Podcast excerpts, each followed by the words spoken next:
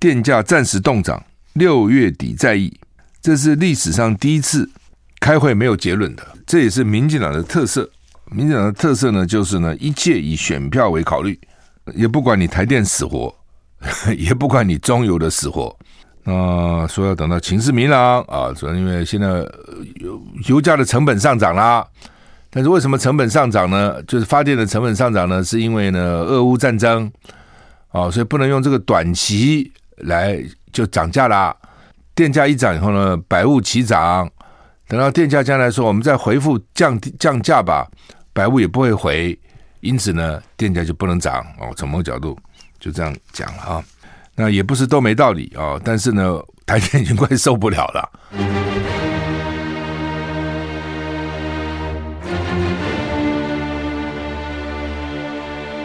赵少康时间，吃喝玩乐骂，和我一起快意人生。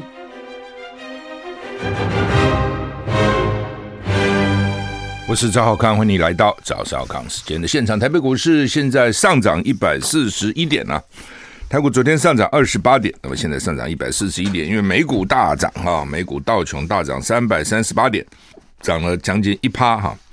纳斯达克呢涨两百六十四点，涨了一点八四点，将近两趴。S&P 五百呢涨了一点二三个百分点，分成半导体呢大涨了二点二一个百分点，主要因为呢，俄罗斯跟乌克兰好像。有一点和平的迹象哈，但是美国不相信了哈，拜登还在看，说听其言观其行，到底真的假的啊？欧股，英国涨零点八六个百分点，法国大涨三点零八个百分点，我们法国这么高兴，德国大涨二点七九个百分点，台股现在上涨一百三十八点，温度今天气温高了哈，今天微弱锋面通过台湾北部海面，所以那个锋面对台湾影响不大了哈。那明天三十一号，东北季风增强又要冷了，搞什么鬼？这两天两天两天两天了。那沿海地区要小心长浪。北北基今天二十一到二十九度，哦，几乎到三十度了哈。桃竹苗二十到二十八度，降雨几率百分之三十。中彰投二十到二十九度，云嘉呢二十到三十度，降雨几率百分之二十到三十。高屏二十二到三十一度，降雨几率百分之三十。依然二十到二十七度，降雨距离三十；花莲二一到二七，降雨距离四十；台东二三到二七，降雨距百分之三十；外岛十五到二十五度，降雨距离百分之三十。所以呢，整个台湾降雨几率呢，大概都是百分之三十左右，三分之一弱了哈。然后温度呢，西岸这个都是二八二九三十三一，没有什么太大差别了哈，都还不低。东岸呢都是二十七度，还不错了啊，今天。天气应该不错，应该很舒适啊。现在甚至呢，靠近中午是有一点热。那明天啊，又要降温。今 今天很暖很热，明天就变天，大跳水降温，最冷只有十三度。雨神驾到，清明嘛，反正就是一定会下雨。清明时节雨纷纷，路上行人欲断魂。本来清明就很难过了啊，想到先人，想到长辈。就是逝去的长辈，那其实很多长辈你都没见过了哈，就是一代一代一代一代，没有他们也没有我们嘛哈，所以本来就是一个这个哀思的日子哈。那好像下点雨才有那个味道，不下雨怎么有这边下雨哈？老天也掉眼泪哈。清明年假两好两坏，就是四天里面呢，两天好，两天不好了。呃，吴德荣是说明天下午开始冷空气南下，气温逐日下降。礼拜五晚上，礼拜六清晨最低温下探十三度，北台湾转湿冷，中南部天气舒适，早晚微冷。这台湾还是中南部比较好哦，那个天气比较好。那清明时节，吴德荣说，礼拜六有另一波水汽移入啊，中部以北有阵雨，逐渐扩及全台，周日持续全台有雨，北湿冷，中南部湿凉，不能冷了，湿凉微冷。下礼拜一二高气压影响，西半部晴朗稳定哦，白天舒适，北舒适，南微热。下礼拜三到礼拜五持续晴朗稳定，三到五也不错，那一到二也不错，那就是六日不好了，意思是这样哦。好，要瓜分乌克兰吗？顿内刺客领导人说考虑加入俄罗斯。这俄罗斯这个国家也麻烦，因为它这个东西啊差很多的，东部靠近俄罗斯就受俄罗斯的影响，这个很难免的。你说意大利北边靠近德国，哇，它的工业就发达；南边热哦，这个比较浪漫，美食、美酒、美女、美景。东部乌克兰就靠近俄罗斯，所以他大部分人讲俄语，就要搞独立运动，想要呢加入俄罗斯，不想跟你乌克兰讲搞，信的就是希腊正教。啊，东正教了，那西边信的就是天主教，讲的就是乌克兰语。这讲什么语是蛮重要的。所以俄罗斯本来提的五六个条件之一就是你不要压迫俄语，只能去提倡乌克兰语，要消消灭俄语。乌克兰东部分离地区领导人普希林对媒体表示，可能考虑让整个顿内斯克地区加入俄罗斯。所以到时候问题来了，是你公投在哪里公投？因为泽伦斯基说要公投嘛，那你是整个乌克兰公投，还是顿内茨克啊、这边的人公投？一旦分离运动人士啊、分离人士控制整个顿内茨克地区，可能考虑让整个顿内茨克地区人加入俄罗斯。顿内茨克人民共和国位在乌克兰东部，由俄罗斯支持。普希林说呢，渴望加入俄罗斯联邦这项愿望，希望成为俄罗斯的一员，可以追溯到二零一四年。他说，目前主要任务是达成共和国宪法明定的疆界。同样由俄罗斯支持乌东分离地区卢甘斯克人民共和国领导人才说，可能很快就是否加入俄罗斯举行公投。上个月，俄罗斯还承认卢甘斯克和顿涅茨克共和国是独立实体，并且以维和行动为由挥军乌克兰。就是俄罗斯开始它叫维和嘛，就说呢，我们现在乌克兰东部有两个。自治体实体，那都想要独立，你乌克兰就去镇压他们，就去杀他们，就打他们，所以呢，俄罗斯要维和哦，他其实用这个做理由了哈、哦。那其实你维和你就维和这个地方就好，你怎么搞到那么远的去嘛？基辅啊，什么一大堆，你都去了哈、哦，所以人家觉得你要干嘛？你采一个前行包围，摸倒过来啊、哦，摸平的，放平的，波波摸佛的摸了，放平啊。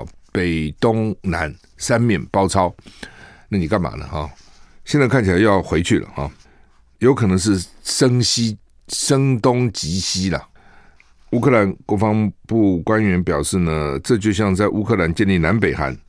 他说，很快乌克兰就会在俄罗斯占领的领土发动游击战。就乌克兰不爽，你要给我东边独立，到时候我在里面打游击啊，跟你继续干啊，就这个意思。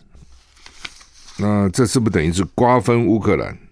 所以我最早一开始我就说，他有很可能将来就是，其实你看也不错。我对乌克兰这个战争的分析，一开始到就就其实都讲过这些。哦，第一个我讲我说俄罗斯哈太轻敌了，好引用《孙子兵法》，十则十则围之，五则攻之，好倍则分之，就是你有十倍的兵力才能去包围人家，你有五倍的兵力才能攻打人家。那一般认为，你就算没有五倍，起码也要两三倍才能攻打。你不能跟他兵力一样去攻打人嘛？人家是防守，我们以逸待劳嘛。而且人家比较知道这边哪边是天险呐、哪边就打游击要躲哪里啊？什么？这他的国土嘛？你会有他熟悉吗？对，我们举例来讲，我们的部队如果说今天要去登陆大陆，你去登陆大陆，你有他们守军熟悉那个地点吗？没有。就算他要打你，你也比他熟悉嘛？你每天驻防在这里嘛？哦，所以你跟他一样的兵力，除非你的装备比人家好很多，否则的话，或者除非人家一开始不想打就投降了，哦，否则不是很奇怪吗？俄罗斯开始就这样啊，他以为他一来人家就投降了，那你是要灭人家的国哎，人家怎么那么容易投降吗？会跟你拼命呢？哦，好，所以呢，就是我觉得他开始就犯了，也不知道什么意思了哈，就是你贝多利分嘛，我没听过嘛，对不对？你分在那么多地方都要去打，要不然你就集中嘛，我就打你基辅，就打你首都，我全部围着打，然后老共那一套围点打援，我围着你基辅，那我就比你兵多五倍了，对不对？因为我有二十万嘛，你基辅可能最多三五万嘛，我比你多了四五倍嘛。然后其他地方如果要来救，你就打他，就是围点打援，围一个点打援军，这是共产党的做法，把国民党部队围起来，谁来救就打谁。那一个个歼灭，那他又不是这样，他好几个地方同时在发动啊。那当然他，当然我们现在接受的讯息都是 CNN 啊，都是西方了，也不见得都正确了哈。如果说乌克兰那么神勇，俄国将军一个个都死了，俄国坦克一个个都毁了，俄国军舰一个个都被炸了，那谈什么和呢？那还谈什么和？对对？那就是一定没错了。你有战果，打了俄罗斯，自己一定也很惨嘛。那只是西方不会报道乌克兰的惨嘛。西方报道只是乌克兰难民很多，希望大家同情，妇孺很多。他是这点有有在加强报道，但军队的伤亡他其实没报道。哦，就是说西方这些媒体就报道的完全是一面倒，尤其是 CNN 啊，完全一面倒。那实际上你加起来除二差不多了，头脑这两边加起来大概除二，大概就是真实的状况哈。另外呢，就是我想他他这他之所以去发动全面攻击，而不是只搞东部，大概只有一个目的，就是要变成东西乌克兰。我一开始这样判断，那现在看起来就是这样哦。东西乌克兰最坏，他就希望这个顿内茨克这些国家两个国家独立。如果他战争顺利，他就希望以涅伯河作为东西两边，涅伯河以东给俄罗斯，以西给你乌克兰，或者给你西方，哦，至少他有一个缓冲区，就是东乌克兰。那如果战战争不顺利，拿不到一半，至少拿到东部这两个自治区，将来可能变成自治国。看起来目前大概就是这样子了。哦，那但是问题是能不能谈成？我是赵少康，欢迎你回到赵少康时间的现场。台北股市现在上涨一百三十八点哈。昨天晚上当传出好消息，美股因此涨，油价下跌哈，跌破一百一百块一桶啊。那到底是真的合了还是假的？五角大厦、拜登都怀疑哦，他们说不像，不像撤离，是要重新部署，要发动新的攻势。俄罗斯承诺。愿意减少在乌克兰首都基辅等城市周边的战事，美国总统说他将拭目以待，意思就是我还不相信啊。五角大厦今天说，俄罗斯开始从基辅周围阵地调离少数部队，看起来不像撤离的，好像重新部署的，就是他说要把部队撤走，但是第一个他撤的也不多啊，哦，看起来不像是。不过如果重新部署撤少有什么用呢？重新部署一定把整个重新来整顿啊，要撤很多。他如果撤的这这这中间是有矛盾的。如果撤的多，你可以说有两种可能：一种是走了，一种是重新部署。撤的少了，他怎么是重新部署呢？那么少那么一点点，部署个什么东西呢？啊，这就很奇怪哈。那当然，你也可以讲说撤少叫什么撤呢？反正要找要要要找他的问题都可以找了啊。俄乌代表在土耳其举行和平谈判哦，谈判之前，土耳其总统还讲，希望你们好好把握机会，真的谈。那到现在至少有最明确的进展，俄罗斯至少有承诺了减少在基辅跟北部大城切尔尼戈夫周围的战事。那美国总统拜拜登审慎质疑，就说啊啊，真的，怎么那么快？他将拭目以待，观察俄罗斯是不是真的落实承诺。俄罗斯首席谈判代表梅丁斯基说：“降温紧张情势不是停火，谈判的路还很长。就是说呢，我们只是降温，没停火。那停火了，你们也不谈啦，我们能停吗？意思是这个意思，对不对？你们之所以愿意谈，是我们在打，一局一局在打，要打下去，你们会很惨呐。所以呢，我们还得谈呐，对不对？你还得这个同意这个，同意那个，哦，所以不是停火，他也讲的不是停火，他只是降温呢。”哦，就是我只是表示诚意吧，好吧，我们稍微缓一下，缓一下。美国国防部发言人说呢，我们认为过去一天有些俄罗斯部队调离了基辅，但人数很少，这比较像是重新部署、变换阵地，而不是撤退，或从战争中撤离，也不意味着对基辅的威胁已经结束。他警告，俄军还是可能对乌克兰其他地区发动大规模的攻势。那俄罗斯的国防部副部长。在谈判以后说呢，为了提升互信，而且创造必要条件，促成进一步谈判，以及达成同意签署协议的最终目标，俄罗斯方面决定大幅减少在基辅和切尔尼科夫的军事行动。他没有提到乌克兰东部跟南部的情况。换句话说呢，基辅在北部嘛，靠近北部，我只在这里我暂停，东部南部不停。那这个有几种可能，一种是我反正在基辅那边战事也不是很顺利。就在北部的战事不是很顺利，在东部跟南部算是顺利，控制港口什么是做到了，所以呢，我就说好，北部我就暂时暂时松了。第一个，我讲第一个就有可能是因为你战事不顺嘛，就给他松了。第二个呢，你是知道呃基辅很重要，大家都在看，说我是真的。那到底情况怎么样呢？讲实话了，我觉得美国怀疑也不是没有道理，就是说不知道嘛。你刚开始，而且说变就变了，也很可能啊。而且你自己也讲，并没有要停火，你只是要降温呐、对不对？那谈的一不爽，你可能又恢复了哦。所以泽伦斯基也继续在骂。说俄罗斯啊，这个你就是打我们，你就是侵略哦，所以这你其其他这些国家啊，你不要看笑话，你不要以为俄罗斯讲要退就退，还要继续给我们武器，继续给我们武器，你多给我们点武器，俄罗斯才比较这个会稍微退让一点。你不给我们武器，我们打完了，俄罗斯这个会步步进逼，其实就这个意思了。俄军说减少军事活动，但是呢，泽伦斯基说掩盖不了爆炸声。泽伦斯基其实蛮会讲话的啊，每次讲话里面都很有那个文青的味道哈。俄俄罗斯国防部稍早说呢，会大幅减少在乌克兰首都基辅跟北北部大城切尔尼戈夫周边的军事行动。泽伦斯基回应这样的说法呢，淹淹没不了俄罗斯造炸弹的爆炸声。你看，都都会讲你的弹劾的决定，你的弹劾的说法淹没不了你继续在轰炸我们的声音。那虽然传出来谈判有进展，但是呢，乌克兰总统泽伦斯基发表的影片谈话说呢，我相信你们看到了。哦，据说俄罗斯呢在减少这个地方的攻击，但俄罗斯乌克兰不想失去警觉，同时局势没有变得更容易。俄罗斯的说法掩饰不了他们炸弹的爆炸声，就表示还继续在轰炸。泽伦斯基警告呢说，挑战规模没有减少，俄军仍有相当大的潜力攻击乌克兰。他们有大量设备，大量的被剥夺权利的，就大量的兵了。这些兵就是被剥夺权利、被强迫去的了。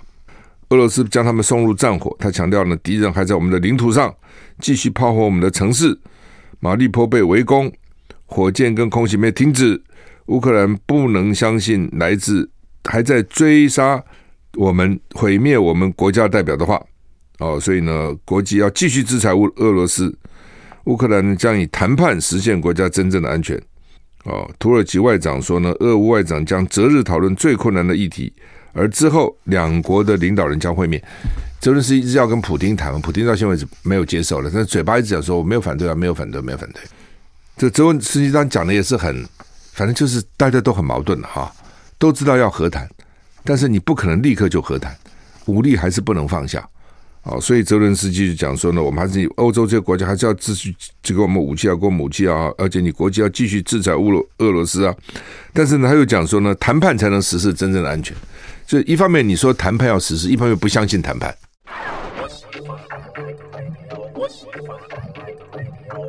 我是赵少康，欢迎回到赵少康时间的现场哈。俄国跟乌克兰第五轮谈判结束，谈五轮了哈。俄国说很有建设性，过去都没有像这次这么有建设性啊，承诺要减少军事行动。那他们在土耳其伊斯坦堡谈判哈。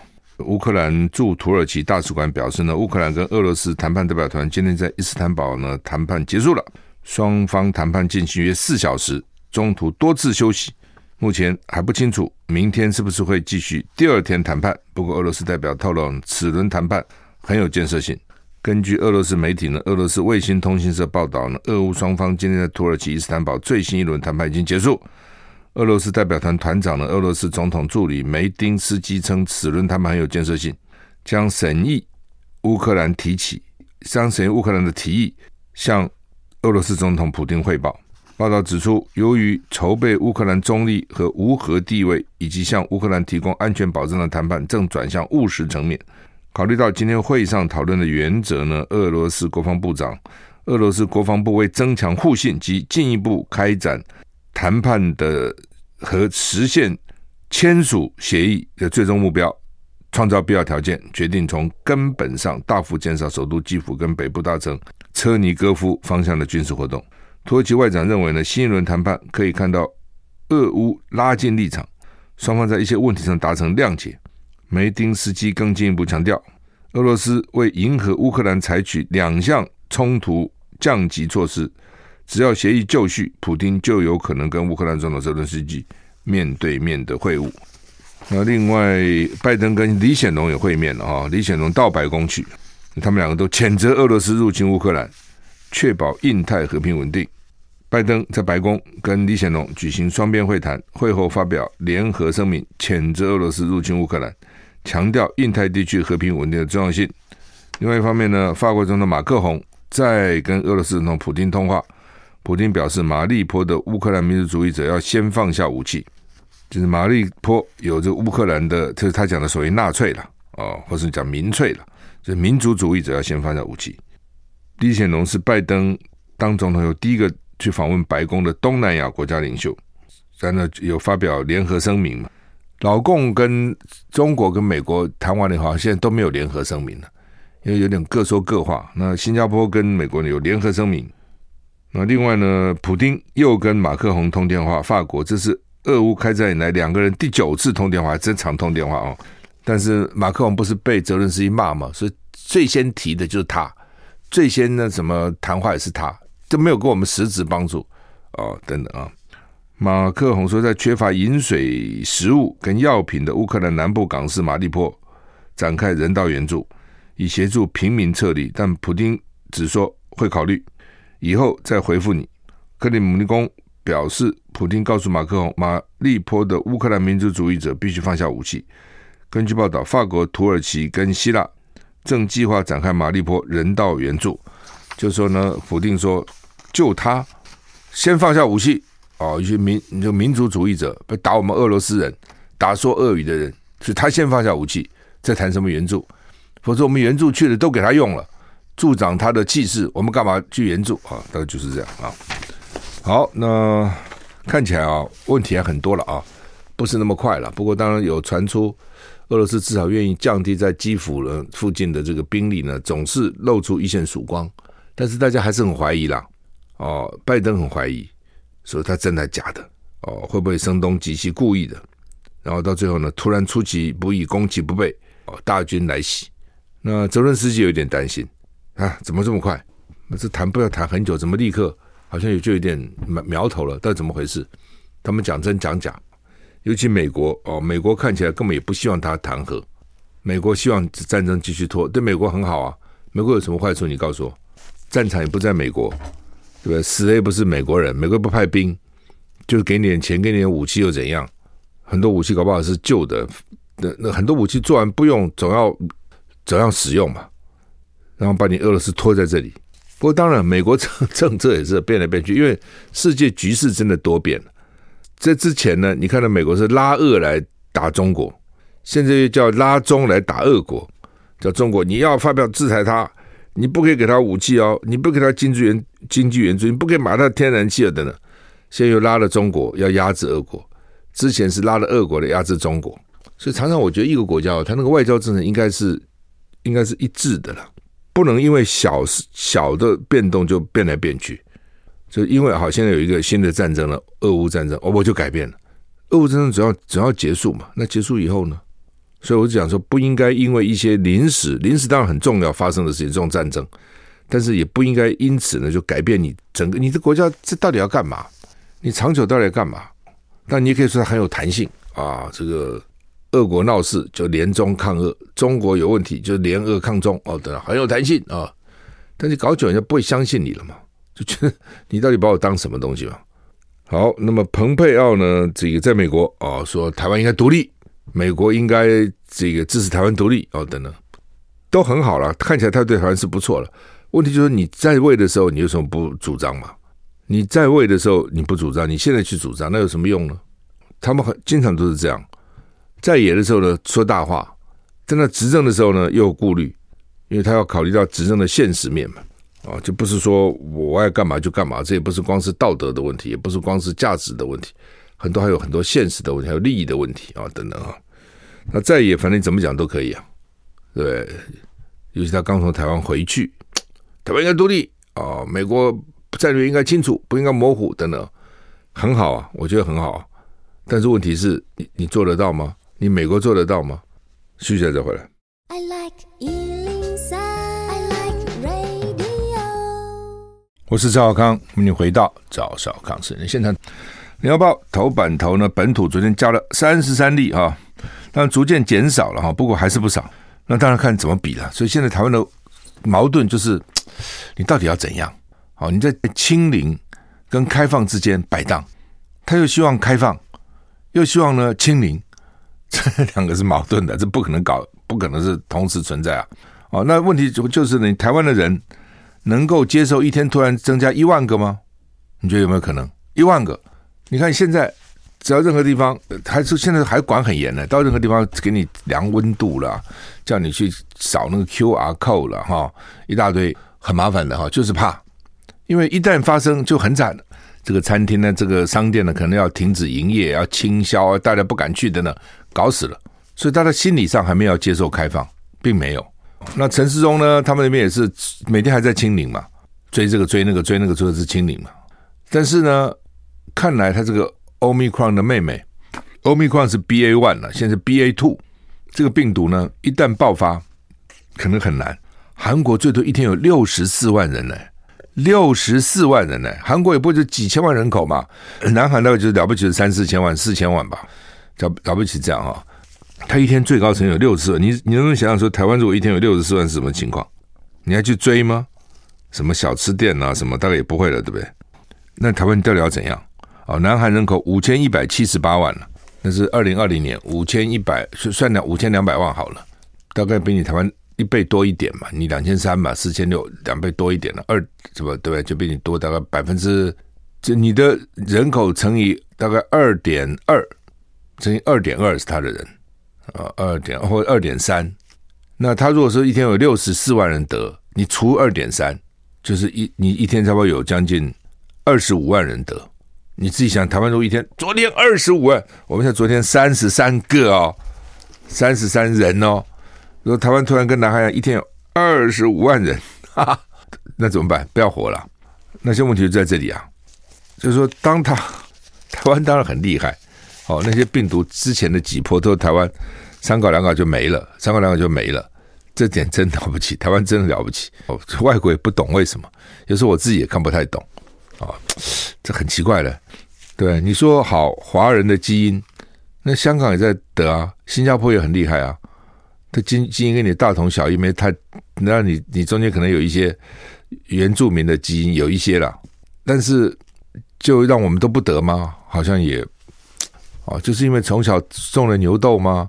好像也也讲不过去哈。但真的，你看过去几波，好像我们就是很快就没了，很快就没了。当时认为是好事嘛，现在看起来不见得是好事啊。那你要怎么收尾呢？现在问题是，对，你要怎么办嘛？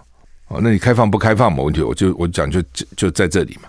像中国大陆，它也是坚壁清野啊，但是它现在突然就多了哦。昨天一天也多了，好像五千多啊，上海就四千多啊，这也很厉害啊，对不对？一个上海就是四千多，上海原来是模范生哎，原来是防疫模范生哎，那怎么突然就变这样呢？就是没有办法，就这个 BA two 啊，它传染力非常快，Omicron 已经很快了，那这个 BA two 更快啊。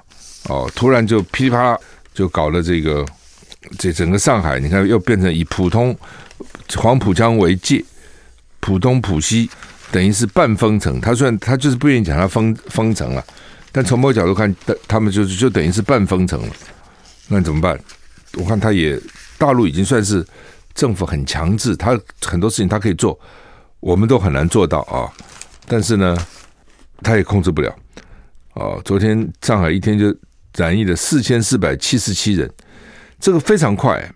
原来可能只有几个，突然变几十个，呃，几百个，砰一下就上几千个。哦，他这个，那台湾的问题也在这边啊。说现在有不明传播链有十七条，不不知道哪里来的，有十七条啊。那这每一条都有可能引爆嘛？你自己去想嘛，十七条在哪里啊？而且哪里来也不知道啊。就是他原来传染给这十七条的，是不是还在继续传染呢？相当可能啊，因为你不知道是哪里来的嘛，对不对？那你现在十七条，好像就有一点，哎呀，算了算了，不知道哪里去追。如果一百七十条呢？你自己想想看嘛，十七条随便传传，一人传一个，就三十四条了，对不对？再传一个，六十八条啊，再传一个就是一百多了，一百三十六条了。那那时候你去怎么你去追什么，就很困难了。问题是台湾人到底习不习惯？大家习不习惯这种情况？哦，那你不习惯，你就得一直封嘛。他本来想开了入境，原来七加七现在变成五了，呃，变成十了，十四天变十天，将来还想再减少，看来这下子也不敢。就台湾人基本上还没有要接受全面接受这样的准备了，我这样讲好了。哦，而且你真的到一天几万人、几万人的时候，你的医疗设备到底有没有问题？你说这些人都不要看病，都关在集中检疫所，你也集中检疫所你没这么多位置啊，不是这样吗？那他们综合说有一个公寓啊，然后呢一堆人感染，他们就怀疑说是排水啦、通风系统传播。然后呢有一对夫妻就不见了，租房子找来找去，昨天破门而入，一对夫妻呢也不开灯，什么都没有，假装不在，就躲在里面。哦，那现在硬把他拖去隔离，那我也不懂了。那他就这就是这一对夫妻，他就在自己的公寓里面，不是跟隔离一样吗？他也不出去。他门也关了，他灯都不敢开，那 你要把他一定要抓到那个那个防疫地方也很怪，对不对？好，休息一下再回来。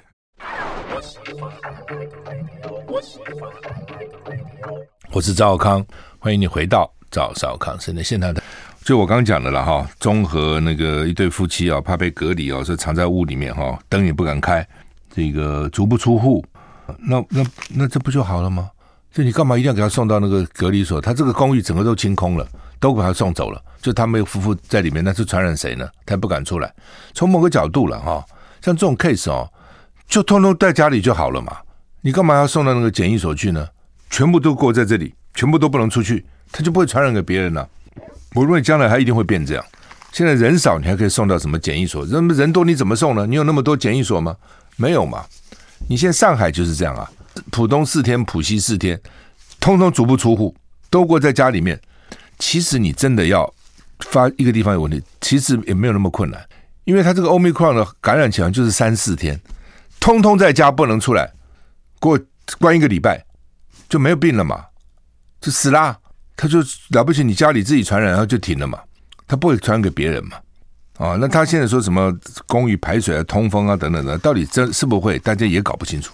啊，气溶胶啊，什么也是这样。有人说会了哈，那你就是，那你真的到那个什么防疫旅馆什么有做到吗？也没啊。基隆当然，他这个金总警察很糗，是因为在上班时间哦，执勤时间还带着从外面带了小姐，也不知道那小姐哪里来的啊。然后呢，感染了，感染以后呢，就传给分局长了，这不很糗吗？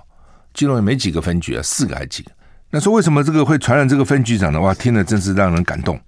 哦，是因为呢，这个分局长啊，台基隆市第二分局分局长，因为呢，他的小队长呢喝醉了，所以呢，这个分局长去搀扶这个小队长。小队长喝醉了，这分局长多体贴，多有爱心。哎呀，你怎么喝醉了？来，我扶着你走路哦，不要摔倒了，被传染了。我一看也会觉得蛮感动的哈，当然我真有点有点笑他了哈，就是。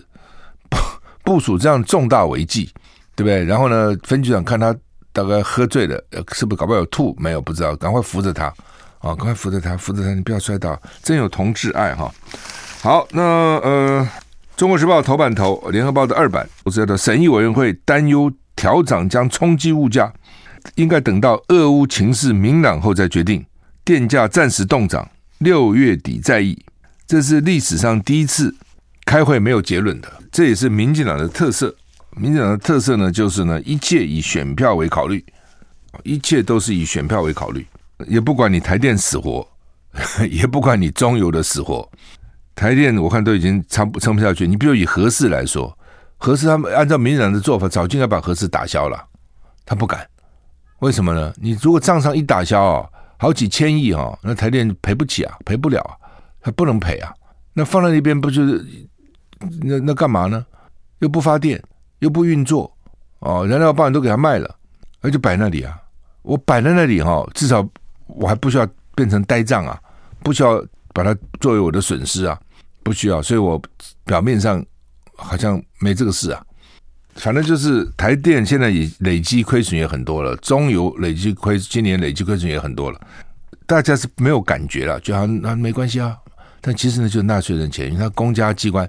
本来就是像这种公营事业，它就是纳税人共有的。当然，大家不在乎是不是，反正也不是我的嘛。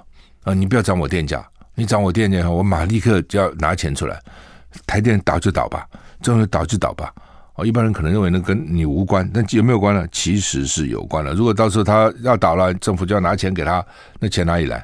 那我们交税的钱呢、哦，所以我们交，你可以说我没有交税啊，对不对？我们有差不多三分之二是不交所得税的。